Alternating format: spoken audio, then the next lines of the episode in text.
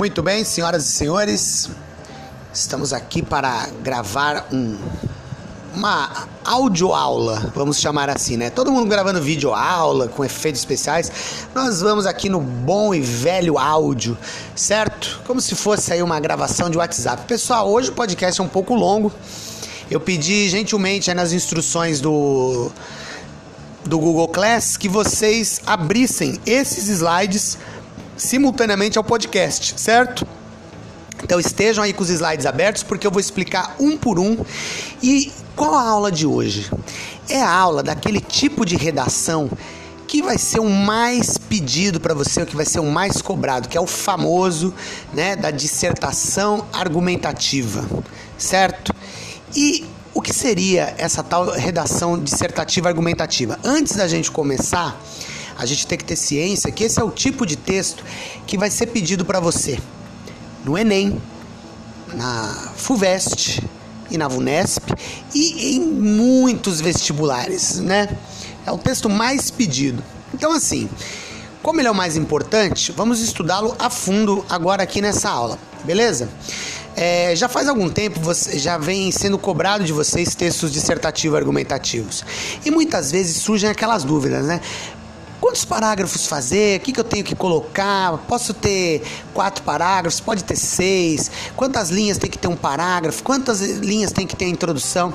Hoje a gente vai é, tirar algumas dúvidas aí e acabar com os mitos, certo? Vamos passar para o próximo slide, pessoal? Vamos lá para o slide 2. Então vamos lá, as características básicas do texto dissertativo argumentativo. O que, que a gente tem que entender? É um texto, olha aí no, no, no, seu slide, é um texto de caráter persuasivo, ou seja, é um texto que você faz para persuadir, convencer. Daqui a pouco eu já falo quem, né?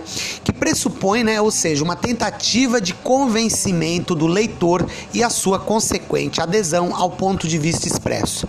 Traduzindo, galera, você vai fazer um texto em que você deve convencer a pessoa que está lendo o seu texto de que aquilo que você tá, escreveu é algo a ser levado a sério, é algo digno de atenção.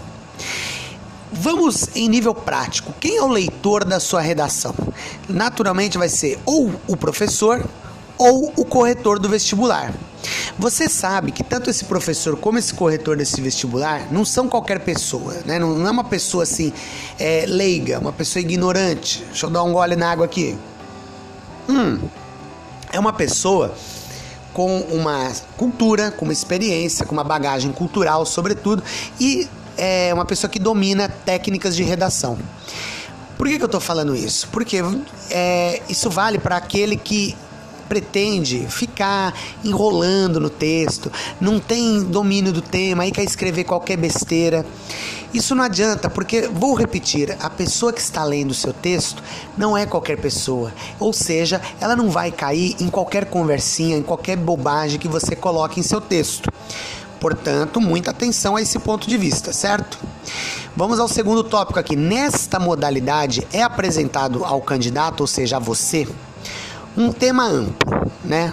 O, o, tema de redação, geralmente o tema de dissertações argumentativas, são temas que importantes, relevantes dentro da sociedade. Então a banca, né, que vai examinar a sua prova, ela considera que aquele tema é um tema que dá para falar bastante coisa, é um tema de, de domínio público, é um tema que qualquer um poderia falar sobre. Aí você fala, mas professor, tem vários temas que às vezes caem em redação, tanto na escola como às vezes em alguns testes que eu vou fazer, que eu não tenho a menor consciência do que escrever. Meu querido, o que eles esperam de você, o estudante, que ele, é, o que, que eles esperam de um estudante típico é, para frequentar uma grande universidade é que esse estudante seja uma pessoa informada, seja uma pessoa de uma cultura mínima, uma cultura razoável. O que, que eu estou querendo dizer? É aquele cara que acompanha o noticiário diariamente. Eu não disse semanal nem mensalmente. Eu disse diariamente. Você não precisa ficar o dia inteiro vendo Globo News ou a CNN. Basta você ao final do dia ou ler um resumo nos, no, em alguns dos principais sites. Depois eu passo para vocês alguns sites desses é ou tentar ver na televisão, o que eu não recomendo, porque os jornais de televisão eles são pouco, eles têm uma profundidade, aliás, eles não têm profundidade, essa que é a verdade, um ou outro, né? É, muito devido ao formato, ao tempo, aquela coisa toda. Você pode ver, ouvir o jornal pelo rádio, que eu recomendo muito, porque dá para você ouvir jornal fazendo outras coisas, né?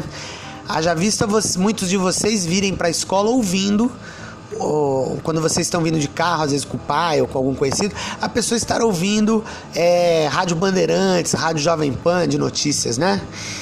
E então esse estudante informado é um estudante que vai ter condições mínimas de dissertar sobre um tema, de falar sobre um tema qualquer, certo? Então, leia aqui comigo. Nessa modalidade é apresentado ao candidato um tema amplo, como eu já disse, sobre o qual você deve manifestar o seu ponto de vista. O ponto de vista que você tem é a sua tese. A tese, meu querido, é ela deve estar na introdução e eu já vou no próximo slide detalhar o que é uma tese. A tese basicamente é a ideia que você vai defender. Então assim, vamos supor que o tema seja a legalização das drogas.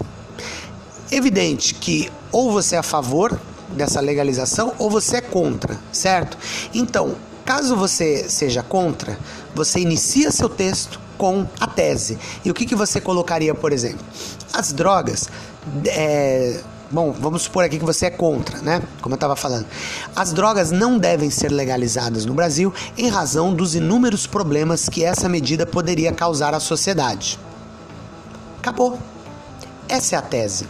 Mas, professor, a introdução não tem que ser maior? Calma, que nós já vamos falar sobre isso. A introdução é dividida em duas partes: apresentação da tese e o percurso histórico, que eu já vou falar sobre isso.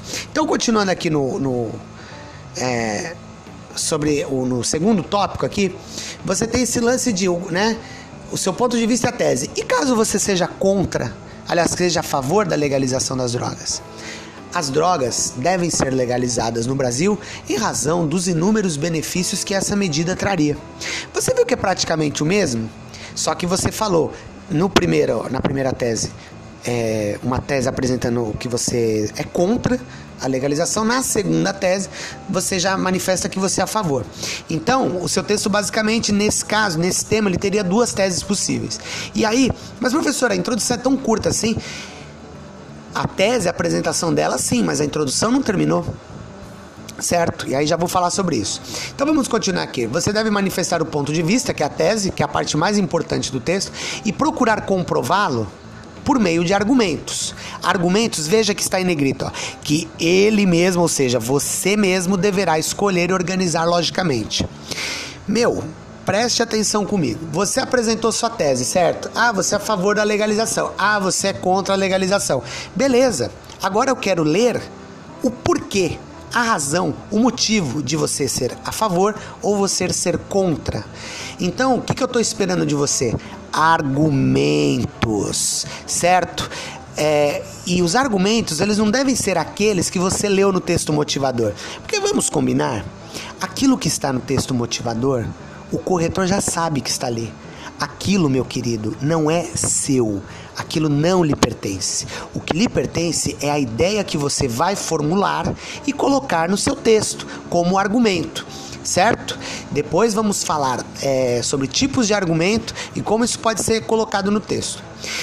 No terceiro é, tópico, está dizendo aqui que você precisa obedecer à estrutura padrão de uma dissertação, que tem um parágrafo ou dois, já vamos falar sobre isso, na introdução, certo? Parágrafos, veja que está no plural, parágrafos intermediários, ou seja, dois parágrafos é, com argumentos, um argumento, depois outro parágrafo com outro argumento no desenvolvimento. E finalmente, mais um parágrafo para concluir é, trecho esse que depois vamos falar especificamente. É necessário que os parágrafos da argumentação tenham um tamanho uniforme, né, para evidenciar que foi dada a mesma atenção a todos os argumentos adotados. Então, assim, não é obrigatório, mas assim, fica a dica, né, que os seus parágrafos de argumentos eles devem ter mais ou menos o mesmo tamanho, né? Sei lá, coloquei no primeiro argumento seis linhas, procure fazer o próximo com seis ou com sete, né? Sete a oito ou com cinco, né? Algo parecido. No último, é aconselhável o uso de conectores é, gramaticais para estabelecer vínculos lógicos entre os parágrafos e definir a linha de raciocínio adotada pelo candidato. Do que estamos falando? Estamos falando sobre é, as conjunções e as preposições. Você sabe que a gente estuda no nono ano aquela matéria que muita gente odeia, né? Muita gente ignora, né? Decora uma tabela, mas não leva aquilo a sério, que são as tais das orações coordenadas. Orações coordenadas é fundamental no sentido, depois eu vou passar uma aula só disso. Anotem aí, vai ter uma aula só de elementos de coesão. Orações coordenadas é de assim, suma importância na construção de um texto lógico e com, com sentido, certo? Depois nós vamos falar sobre isso. Outro elemento que faz seu texto ter bastante coesão é o tal do é, dos pronomes relativos. Pronomes relativos, meu querido, são os famosos o qual, no qual, os quais, né? É, onde, quando e por aí vai. Vamos depois ter uma aula só disso para aprimorar a sua redação. Beleza, pessoal? Então a gente é, encerra nesse podcast esse primeiro slide. Já vou gravar outra aí para a gente colocar é, para continuar essa aula, para não ficar cansativo como para você, certo? Então vai lá, toma uma aguinha e já dá play no próximo para a gente continuar essa aula, certo, galera? Sem perder o foco.